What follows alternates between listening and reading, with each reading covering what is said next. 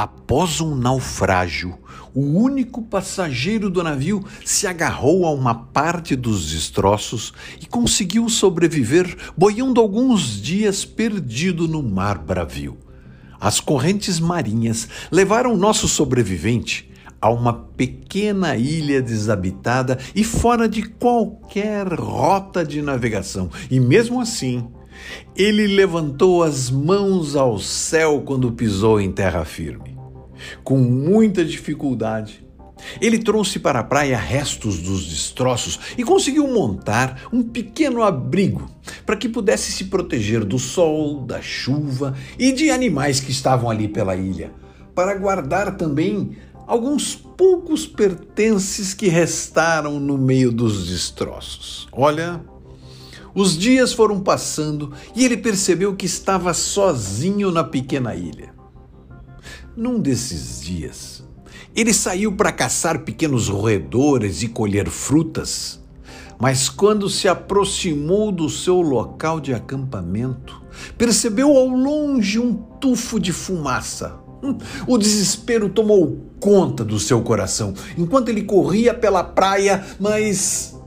Mas tudo foi em vão ele encontrou o seu sofrido abrigo em chamas, envolto em altas nuvens de fumaça. Olha, terrivelmente desesperado, ele se revoltou e gritava chorando. O pior aconteceu! Eu perdi tudo! Eu sou um azarado! Tudo de mal sempre acontece comigo! Ele chorou tanto mas tanto que adormeceu profundamente cansado. No dia seguinte, bem cedo, ele foi despertado pelo som de um barco de resgate que se aproximava.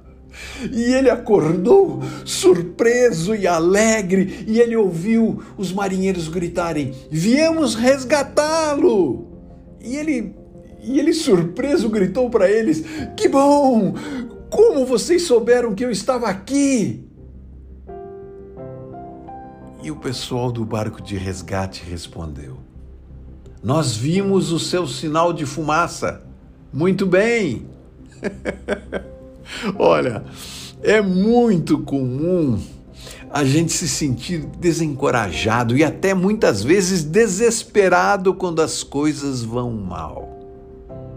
Mas algumas desgraças acontecem para abrir o nosso leque de energias e renová-las. Nos momentos de sofrimento, crescemos e aprendemos, sempre. São as duras e incríveis lições da vida.